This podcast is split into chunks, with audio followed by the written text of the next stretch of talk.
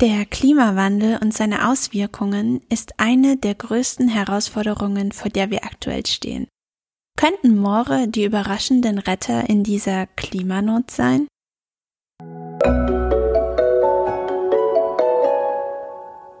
Querfeldein Podcast. Wir reden über die Landwirtschaft der Zukunft.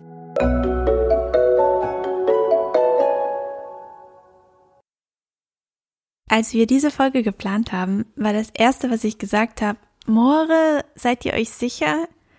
Denn ich finde Moore eigentlich einfach nur ziemlich gruselig. Und das liegt wahrscheinlich daran, dass ich sie, seit ich mich erinnern kann, mit gruseligen Geschichten oder Filmen verbinde, in denen irgendwer im Moor versinkt oder viel besser gesagt, in denen das Moor jemanden verschluckt.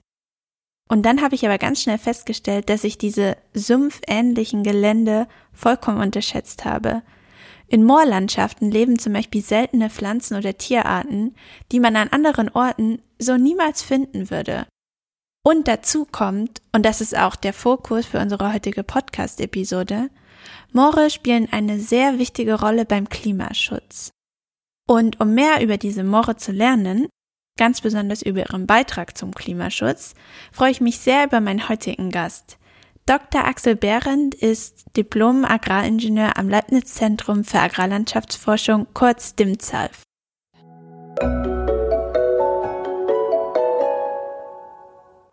Axel, herzlich willkommen. Ich freue mich sehr, dass du heute da bist. Würdest du einfach kurz damit beginnen, dich selbst vorzustellen? Ja, ich freue mich auch. Mein Name ist Axel Behrendt. Ich bin hier am ZALF in der Forschungsstation Paulinenaue der Leiter und äh, wir beschäftigen uns hier mit Grünland und Mooren. Wir sind hier mitten im größten Niedermoorgebiet Deutschlands, im Havelländischen Luch mit über 40.000 Hektar und äh, forschen schon seit 30 Jahren hier zu Mooren. Kannst du noch mal kurz für mich und aber auch für die Zuhörerinnen und Zuhörer erklären, was eigentlich genau ein Moor ist. Ich finde es nämlich selber gar nicht so leicht zu erklären. Und was sind so die, die typischen Eigenschaften, wodurch sich das auszeichnet? Ja, Moore sind äh, Feuchtgebiete in einer Landschaft, die entstanden sind, weil sich organische Substanz konserviert hat unter Wassereinfluss oder Wasserabschluss konnte die organische Substanz der Pflanzen dann nicht mineralisieren, also zergehen und wurde so konserviert.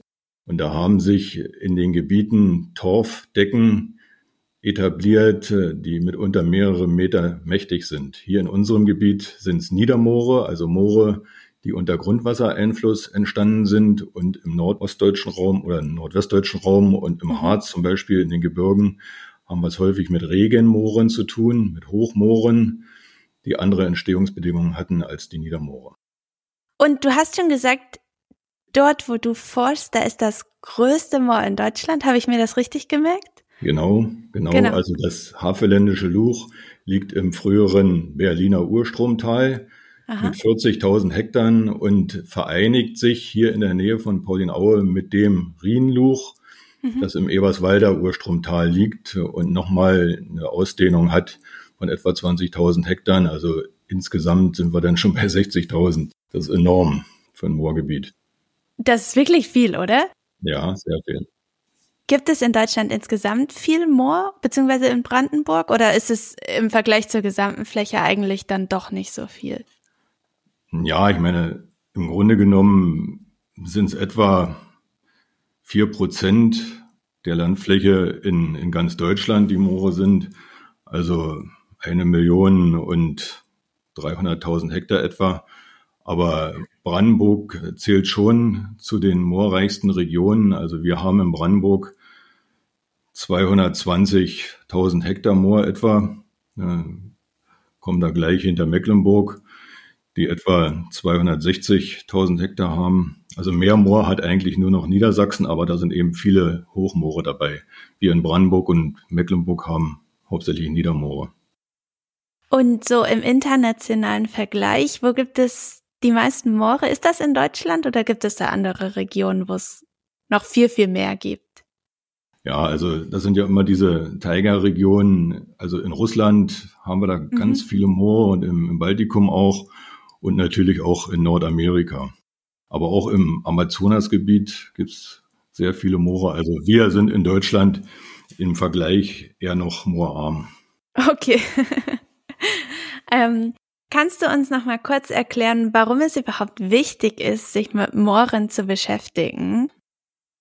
Ja, das hängt damit zusammen, dass wir diese großen Mengen haben an konservierter organischer Substanz, also an Kohlenstoff, die im wachsenden Moor festgelegt sind, also konserviert sind.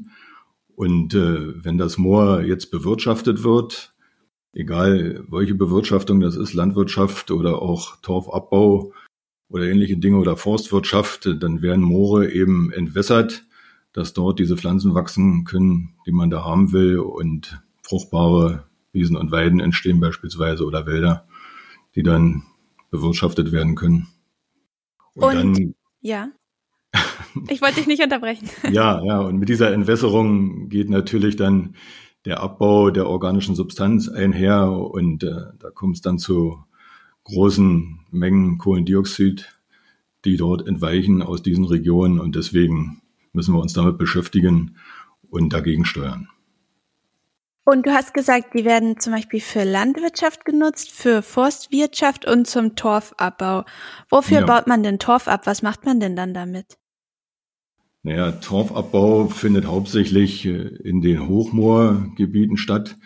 Dort wird dieser Weißtorf gewonnen für die Gartenbauindustrie.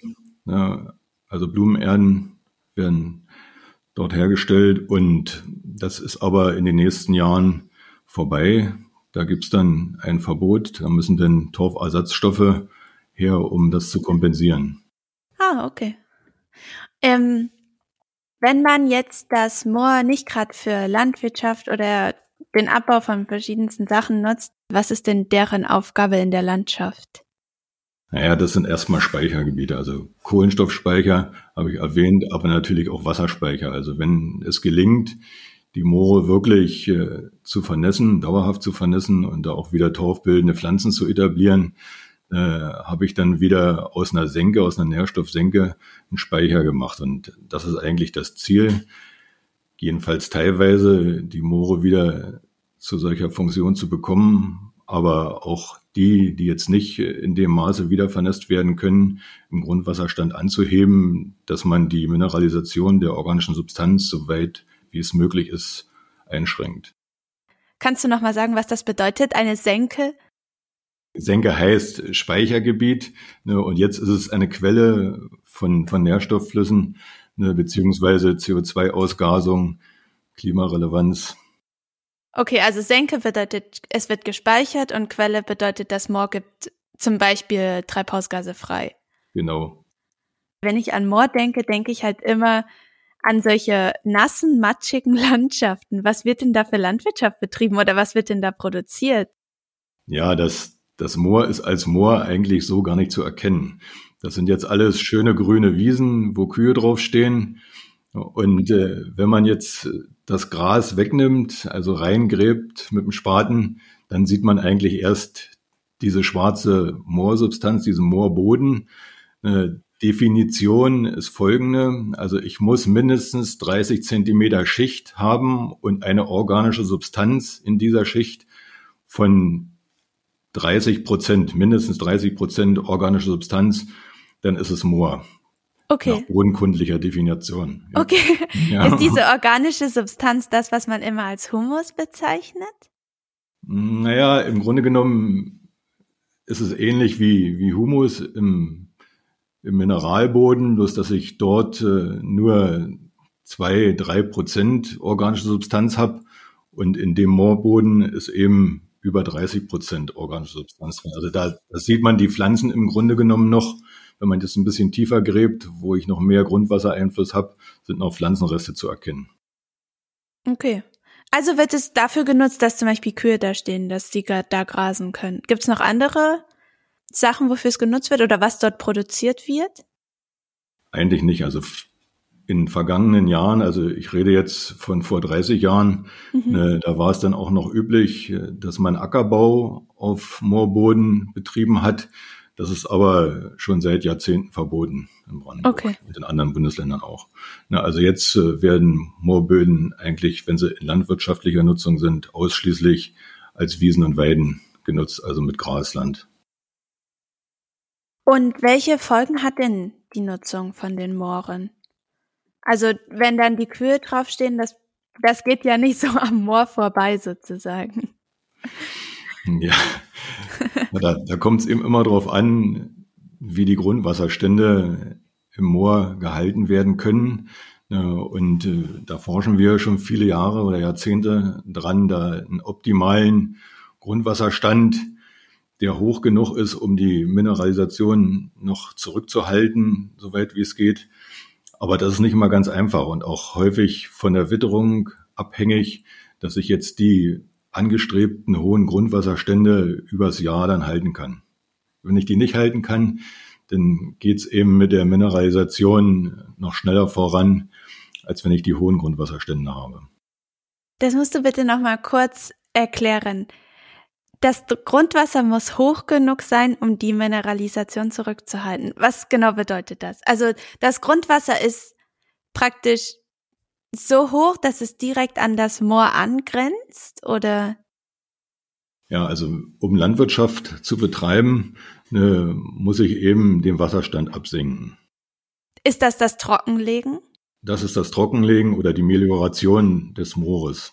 Mhm. Und äh, da werden dann Grundwasserstände angestrebt, die liegen etwa so bei 50 bis 70 Zentimeter unter Flur. Was ist unter Flur? Unter Flur unter Oberfläche.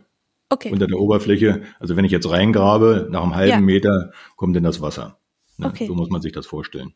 Ne? Und je höher ich das Wasser halten kann, je weniger Sauerstoff ist im Boden und je weniger haben die Mikroorganismen, die sauerstoffliebenden aeroben Mikroorganismen, die Möglichkeit, die organische Substanz zu zersetzen.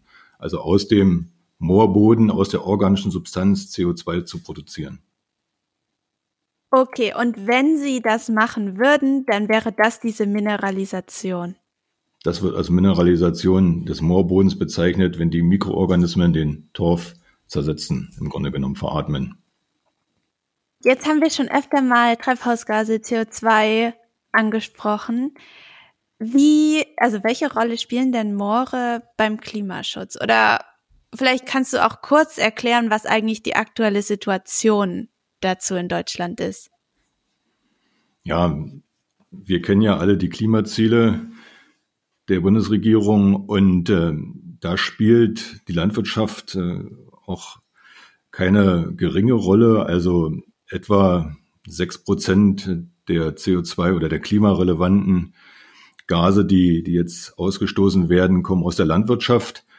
Und äh, Daher, weil die Moorböden einen erheblichen Anteil haben, ist natürlich auch die CO2-Emission aus den Moorböden von Relevanz. Und äh, wenn es uns gelingt, dort viele Moore wieder zu vernässen, ne, haben wir natürlich auch gewaltig was gegen die CO2-Emission getan. Ist das vor allem CO2, was da freigesetzt wird oder auch noch andere Treibhausgase?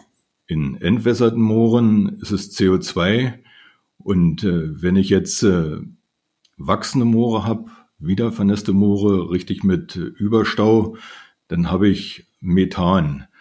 Methan als Klimagas, was dort entweichen kann und äh, das ist von hoher Relevanz, weil Methan den 25-fachen Klimakiller-Effekt hat, wenn ich das gegen CO2 rechne.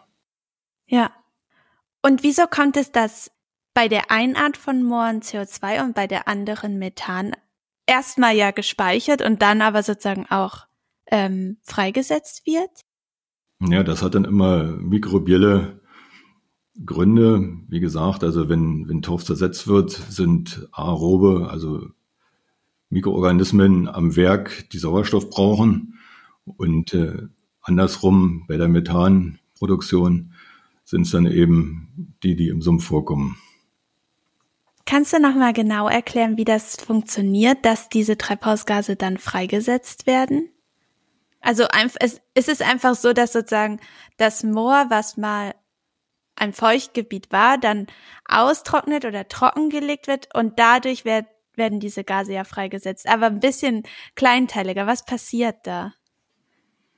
Wo soll ich da anfangen?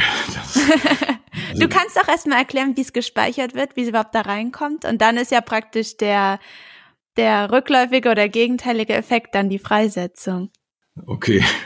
Also ich habe es ja schon erwähnt, Moore entstehen, wenn die organische Substanz, die Pflanzensubstanz konserviert wird. Konserviert wird unter Sauerstoffabschluss, ne, kann also nicht umgesetzt werden oder zersetzt werden, weil sie unter im Wasser unter Sauerstoffabschluss ist und dadurch reichern sich eben diese Pflanzensubstanzen an. Also das über die Jahre kann man sagen, ein Millimeter Moorwachstum, beziehungsweise in Regionen, wo es nicht so stark wächst, 0,1 Millimeter. Und das über Jahrtausende, da kommt dann sehr viel organische Substanz zusammen. Und wenn das dann wieder unter Sauerstoffeinfluss kommt bei der Entwässerung, haben die Mikroorganismen, die Sauerstoff brauchen für ihre Lebenstätigkeit, die Möglichkeit, dann die organische Substanz dann wieder zu zersetzen, also aufzufressen im Grunde genommen. Ne? Und dann ist das Endprodukt, diese Veratmung, ne, das CO2, das dann wieder in die Atmosphäre entweichen kann. Mhm. Ja, alles klar. Du arbeitest ja in dem Projekt Klimamoor Brandenburg. Ja.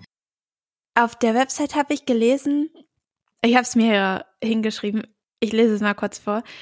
Die Umstellung auf eine mindestens schonende Bewirtschaftung der Moore bis 2030 und auf klimaneutrale Bewirtschaftung bis 2050 sind daher im Rahmen des deutschen Klimaschutzplans 2050 elementar. Den hattest du ja auch gerade schon angesprochen.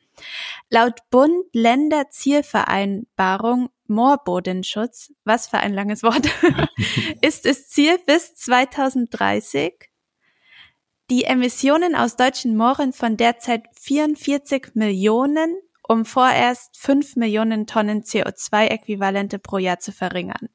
Das ja. würde bedeuten, ähm, das wäre eine Reduzierung um 11,4 Prozent. Ich ja. finde, das klingt richtig, richtig viel. Ist das realistisch? Erstens, meine Frage. Und zweitens, wie soll das funktionieren?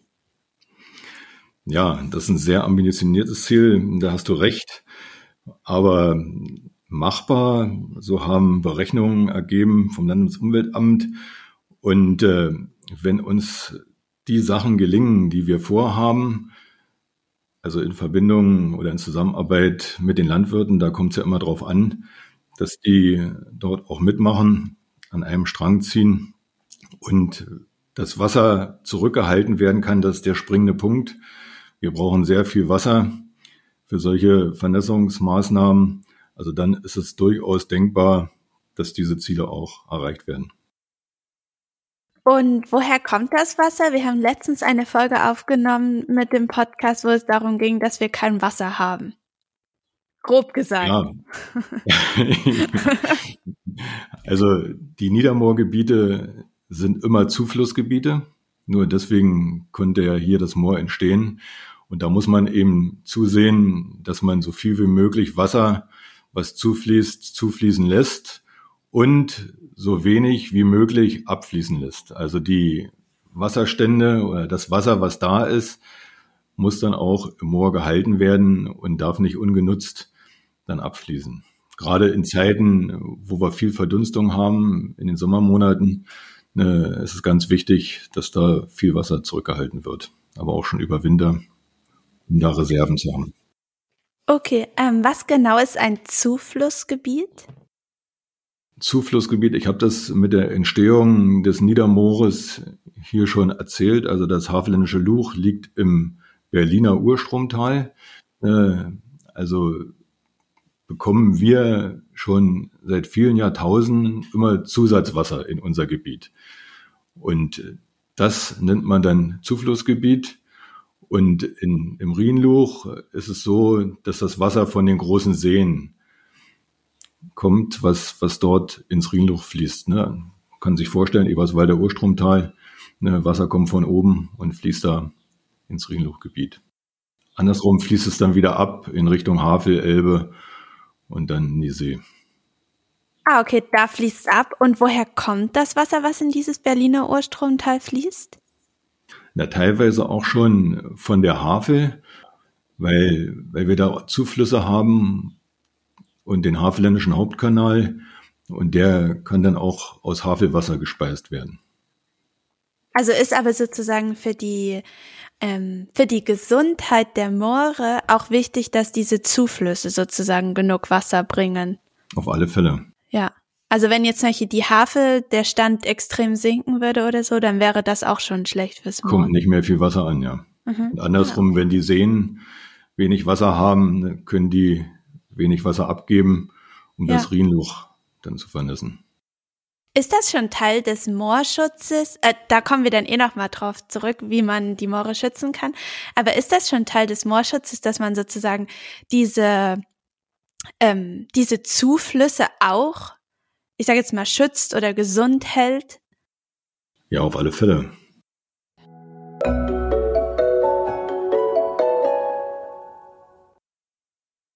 Wer von euch unseren Podcast regelmäßig hört, der weiß bestimmt auch, dass wir, also das Querfeld ein Netzwerk, nicht nur den Querfeld ein Podcast produzieren, den ihr gerade hört. In Kooperation mit dem RBB arbeiten wir auch noch an einem weiteren Podcast. Die erste Staffel mit sechs Folgen unter dem Namen Fruchtfolgen ist bereits veröffentlicht und die zweite Staffel, jetzt allerdings unter dem Namen Feld, Wald und Krise, Landschaften im Wandel, ist gerade gestartet. Darin fragen Andreas Jakob und Fred Pilaski vom RBB unsere Forscherinnen und Forscher nach der Zukunft von Kultur, Natur- und Stadtlandschaften in den nächsten Jahrzehnten. Sie wollen von Ihnen zum Beispiel wissen, welche Ideen die Wissenschaftlerinnen und Wissenschaftler entwickeln, um mehr Wasser in der Landschaft zu halten, wie Brandenburger Äcker der Dürre trotzen können, wie sich auf vernässten Mooren Landwirtschaft betreiben lässt, wie sich Solar- und Agrarflächen miteinander vertragen. Oder was Feldroboter auf den Äckern leisten. Und wie ein nachhaltiger Waldumbau gelingen kann. Alle neuen sowie die alten Episoden findet ihr überall dort, wo es Podcasts gibt.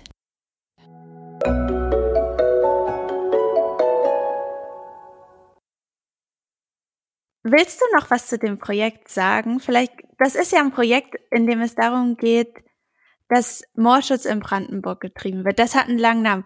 Klimaschutz und Klimafolgenanpassung durch moorschonende Einrichtung der Staubereiche und Wasserbewirtschaftung in Bezug auf Moorflächen des Landes Brandenburg und deren Einzugsgebiete.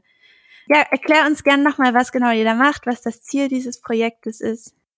Okay, also Ziel ist natürlich, dass wir so viel Moorflächen, wie es möglich ist, dort äh, wiedervernässen und äh, vor allem den Kontakt zu den Landwirten haben, denn das ist ganz maßgeblich, äh, dass wir den Landwirten auch zeigen, dass es dort Alternativen gibt zur Nutzung, wie sie bisher traditionell ist. Und äh, da muss man natürlich dann auch Möglichkeiten aufzeigen können, wie man diese Pflanzenaufwüchse, die dann vielleicht als Tierfutter nicht mehr zu nutzen ist, auch alternativ nutzen kann. Das ist ganz wichtig, dass die Landwirte auch eine Perspektive haben, dass äh, sie auch mit ihren Flächen noch weiter wirtschaften können und jetzt nicht nass enteignet werden, sozusagen.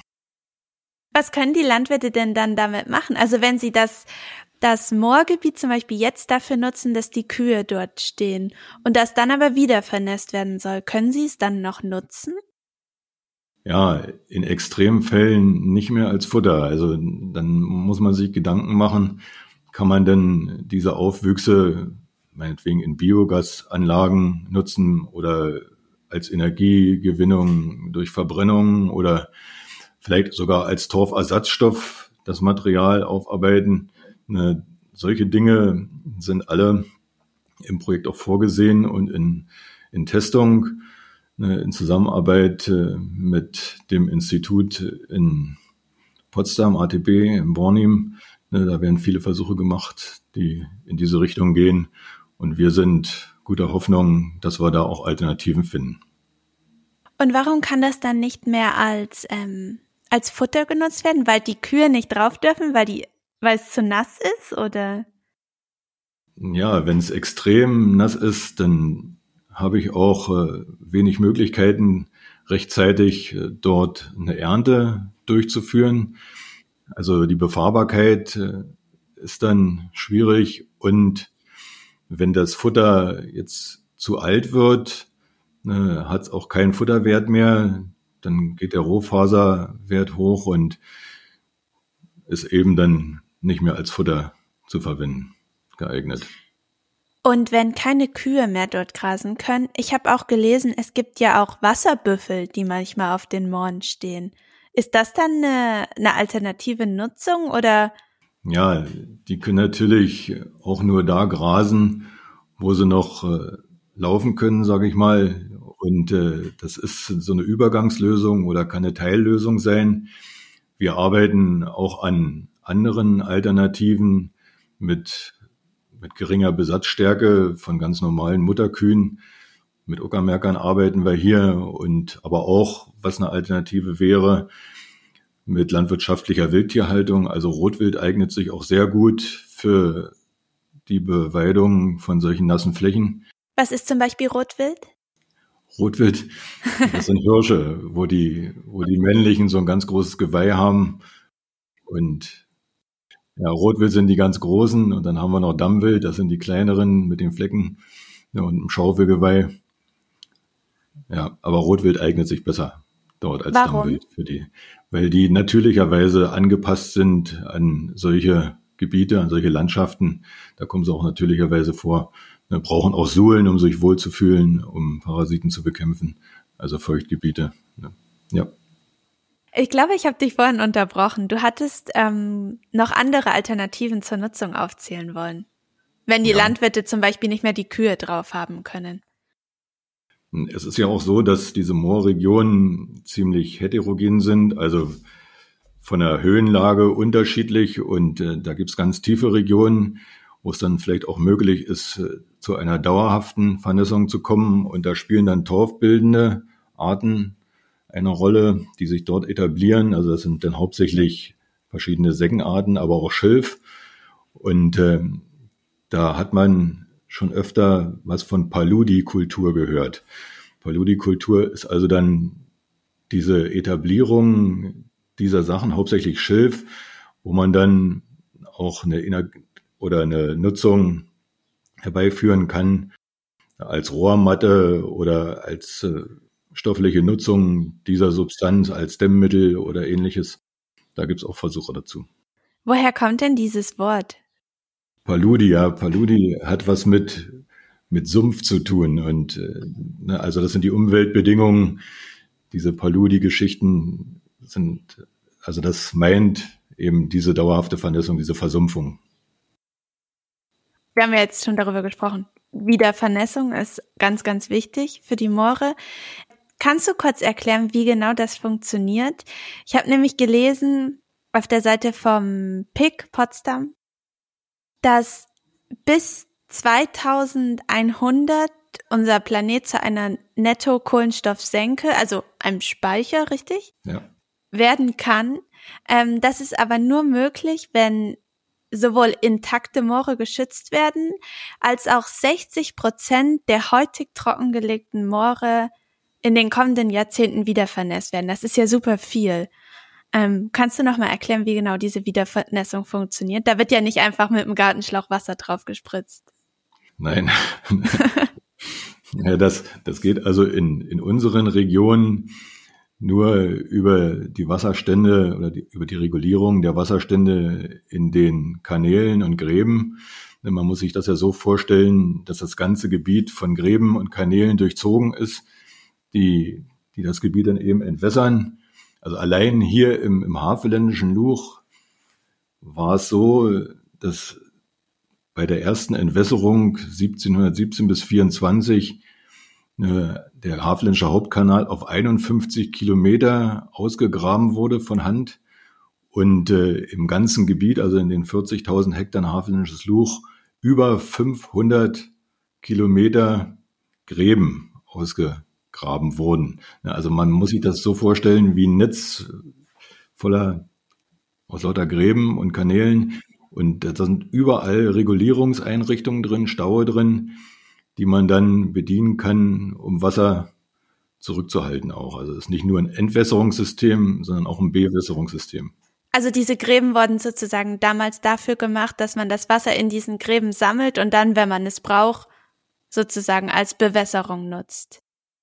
Ja, zunächst einmal nur zum, zum Abfließen des Wassers genutzt, aber wenige Jahre darauf merkte man, dass es auch schon zu trocken werden kann und hat dann diese Staueinrichtung dort installiert, um auch Wasser zurückzuhalten bzw. wieder in die Fläche zu bekommen. Und diese Gräben muss man jetzt praktisch zurückbauen oder? Teilweise wird so vorgeschlagen, dass Gräben auch wieder verfüllt werden, ne, um das Wasser nicht abfließen zu lassen. Aber Andererseits ist es dann auch sinnvoll, wenn man jetzt wieder Wasser einstauen will, dass man diese Regulierungseinrichtung auch instand hält. Also ist es wie so ein kleiner Staudamm sozusagen, mit dem man ja, das genau. Moor dann wieder vernässen kann. Genau. Du hast gesagt, in, an, in unseren Regionen macht man das so, in anderen Regionen macht man das anders oder es gibt andere Methoden zur Wiedervernässung?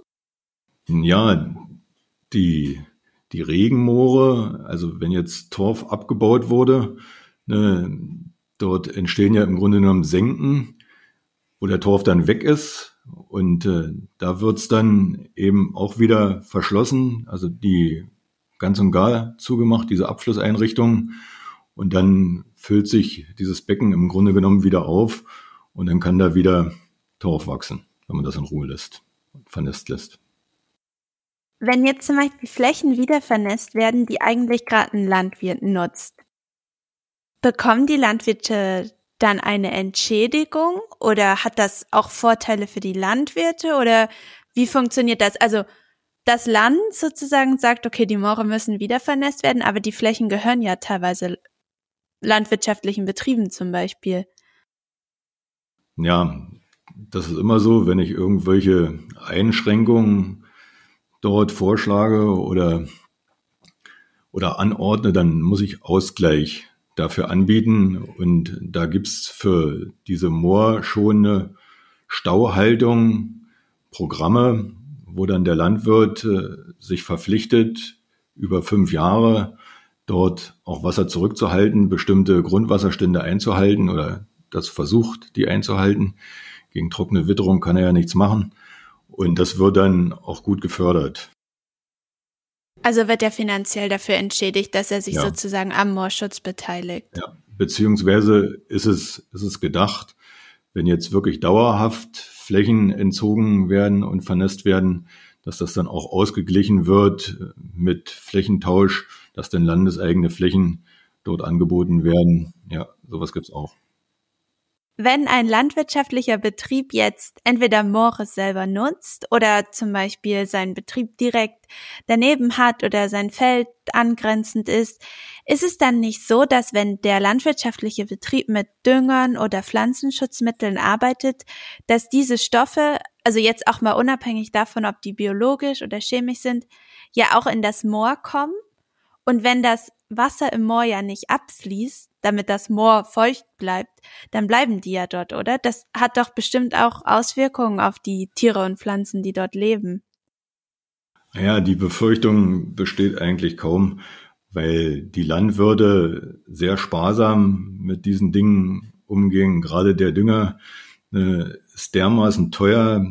Da hat sich jetzt in der letzten Zeit zum Beispiel der Stickstoffpreis mehr als verdoppelt und der, der Kaliumpreis äh, fast vervierfacht, dass das äh, sich kein Mensch leisten kann, kein Landwirt, da übermäßig mit Düngermengen ranzugehen, die jetzt von den Pflanzen nicht aufgenommen werden können.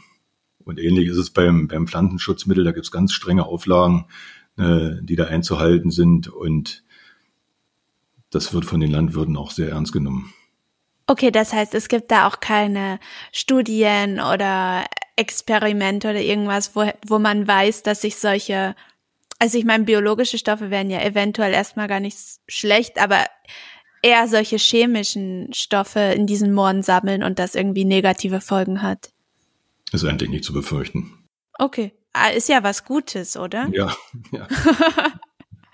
Würde, wenn man jetzt andersrum denkt, wenn jetzt zum Beispiel die Landwirte nicht darauf achten würden, wie viel sie nehmen würden, oder wenn die Preise nicht so teuer wären, wäre es denn theoretisch möglich, dass sich die Stoffe in den Mooren sammeln oder würden die auch irgendwie abgebaut werden durch die Mikroorganismen? Ja, das kommt immer darauf an, was das für Stoffe sind. Aber es ist ja eigentlich, hm, wenn von, von solchen Eutrophierungen die Rede ist, äh, steht immer der Stickstoff im Fokus. Und äh, das spielt eigentlich auf Wiesen und Weiden keine Rolle. Also im, im Ackerbau ist das zu befürchten, aber häufig sind das auch Regionen, wo sehr viele Tierbestände sind, äh, im nordwestdeutschen Raum beispielsweise und vor allem auch Altlasten, äh, wo grundwasserferne Böden über Jahre hoch gedüngt wurden da dauert es mitunter Jahrzehnte, bis dann die Stickstofffracht unten im Grundwasser ankommt. Und wenn ich mir heute so ansehe, was da so an roten Gebieten ausgewiesen wird oder wurde, sind das häufig Altlasten, die da eine Rolle spielen und nicht, äh, ist das nicht die Bewirtschaftung von heute, die da abgebildet wird. Aber in Moron habe ich da keine Befürchtung. Okay. Wir haben jetzt schon über die Folgen von der Trockenlegung von Mooren gesprochen und auch, das sind ja auch am Ende die Gründe, warum sie wieder vernässt werden. Vor allem haben wir gesagt, Treibhausgasemissionen sind Folgen von Trockenlegung, also dass diese Treibhausgase ähm, nicht weiterhin gespeichert, sondern freigesetzt werden. Was sind denn noch weitere Folgen? Ja, ich meine, im Grunde genommen kommt es äh, zu einer Arten, Umwandlung. Also ich habe jetzt, wenn ich nasses Moor habe, ein wachsendes Moor, muss man sich vorstellen, da wachsen dann eben Schilf- und Seggenarten, wie ich das schon angesprochen hatte. Und wenn ich das jetzt in Bewirtschaftung nehme, da jetzt einen Wald etabliere oder eben eine Wiese mit angesäten Arten, dann habe ich eine ganz Art, andere Artenzusammensetzung. Bedeutet aber nicht immer, dass das artenärmer ist. Ja, sind dann bloß eben halt andere Arten, die da vorkommen. Das wäre eine Folge äh, eines Wandels. Ja, CO2-Emission ist eben der Hauptaspekt und der Hauptgrund, dass man dagegen steuern muss, um die Sache dann zu begrenzen.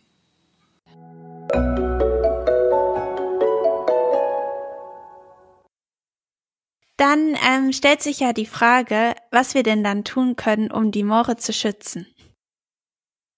Ja, also so viel Wasser wie möglich zurückhalten, nicht ungenutzt abfließen lassen. Also jeder Zentimeter Erhöhung des Grundwasserstandes äh, bringt einen positiven Effekt.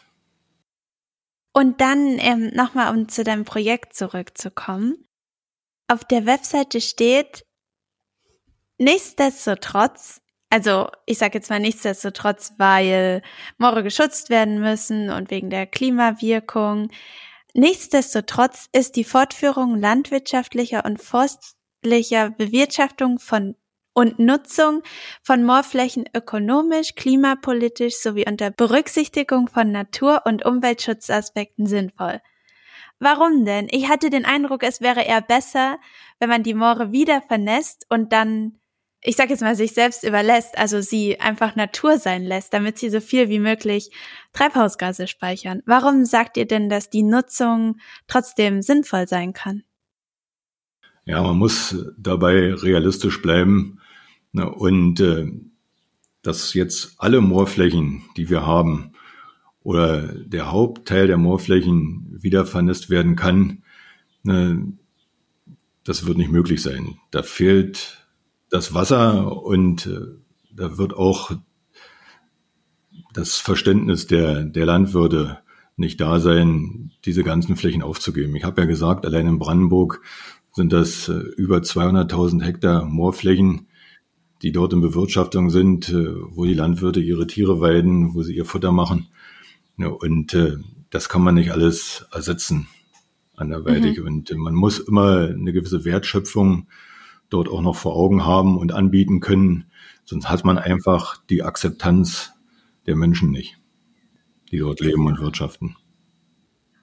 Ähm, bevor wir zu unseren Schlussfragen kommen, habe ich noch zwei Fragen an dich.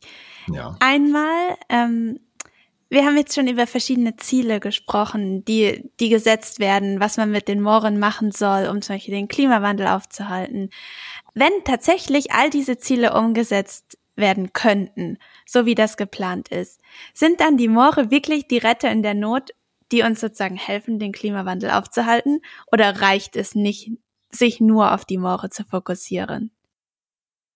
Ja, ich würde mal sagen, das ist ein Baustein mhm. in der ganzen Klimapolitik, äh, denn man muss realistisch bleiben. Also die, die Landwirtschaft und die Moore, ich meine, das macht ja gerade mal fünf Prozent des CO2-Ausstoßes in Deutschland aus. Also die, die Kernpunkte sind natürlich die Energie und, und der Verkehr, wo ich richtig viel sparen kann. Und äh, das hat ja auch die Vergangenheit gezeigt. Also von, wenn man jetzt 1990 annimmt und äh, 2021 dagegen stellt, haben wir schon eine Reduzierung der klimarelevanten Gase um 40 Prozent erreicht. Das ist enorm. Äh, und da sind die Punkte, wo man richtig ansetzen kann. Aber man muss eben versuchen, an allen Stricken zu ziehen und deswegen natürlich auch mit dem Mooren was zu machen. Und dann, bestimmt wirst du gleich lachen, aber weil ich dich als Moorexperte jetzt hier habe, eine vielleicht private Frage. Kann man tatsächlich im Moor versinken? Ist mir selbst schon mal so gegangen. Also Wirklich? Also wenn, ja, es gibt noch kleine wachsende Moore hier bei uns in der Gegend zum Beispiel. Das sind alte Toteislöcher, also wo große Eisblöcke später erst abgeschmolzen sind und ja. äh, so eine kleinen Trichter entstanden sind. Und da haben wir. Also Moore, wie ein großes Loch im Boden sozusagen. Genau, genau. Die sind, da haben wir wachsende Moore noch, die sind mitunter sechs, sieben Meter mächtig und äh, auch noch intakt. Und äh, wenn man da so eine Torfdecke hat, so eine Schwimmtorfdecke, äh, die trügerisch ist, die aussieht wie eine kleine Moosgrasnarbe und spaziert da lang und äh, da kann man wirklich einsinken. Teilweise waren da früher Torfstiche, ne, dass da tiefe Löcher entstanden sind und bloß kleine Decken drüber. Und da kann man dann wirklich auch versinken. Und wie bist du wieder rausgekommen? Ich hatte Glück, dass ich das Moorbohrgestänge in der Hand hatte und konnte mich damit abstützen. Okay. Und ein Kollege hat mir dann geholfen, er hat mich wieder rausgezogen. Okay. Es ist nämlich das, woran ich zuerst immer denke, wenn ich am Moore denke, dass es gruselig ist, weil man daran versinken kann. nicht ganz ungefährlich, im Moor zu arbeiten. Okay. Aber ich bin froh, dass du wieder rausgekommen bist. Ja, danke.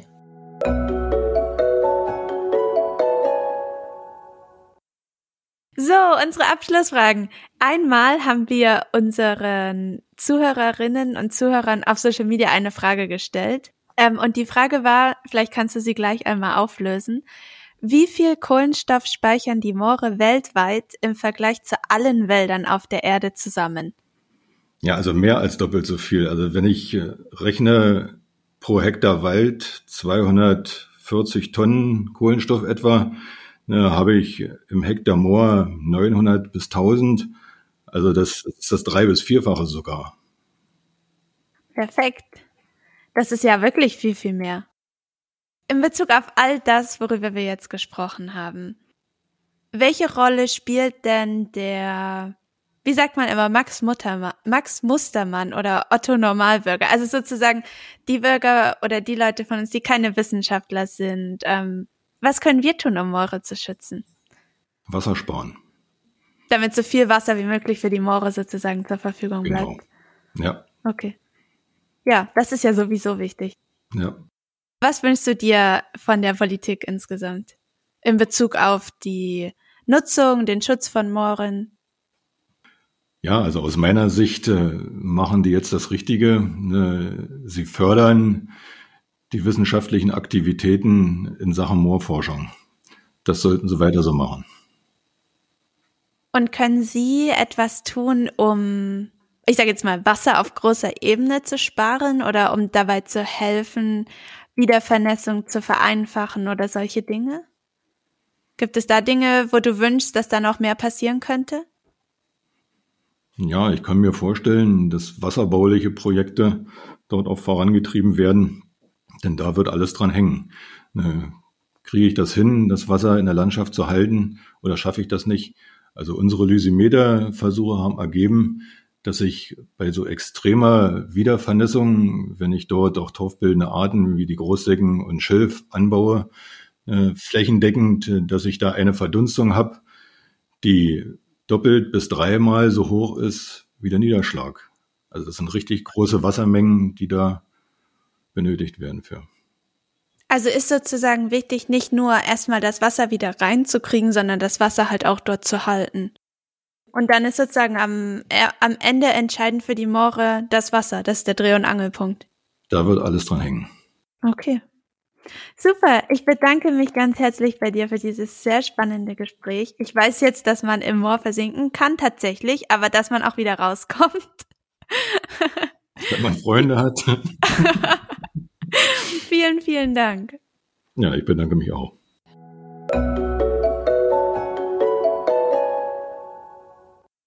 Vielen Dank nochmal an Axel, dass du dir die Zeit für unseren Podcast genommen hast. Und vielen Dank auch wie immer an unsere Zuhörerinnen und Zuhörer.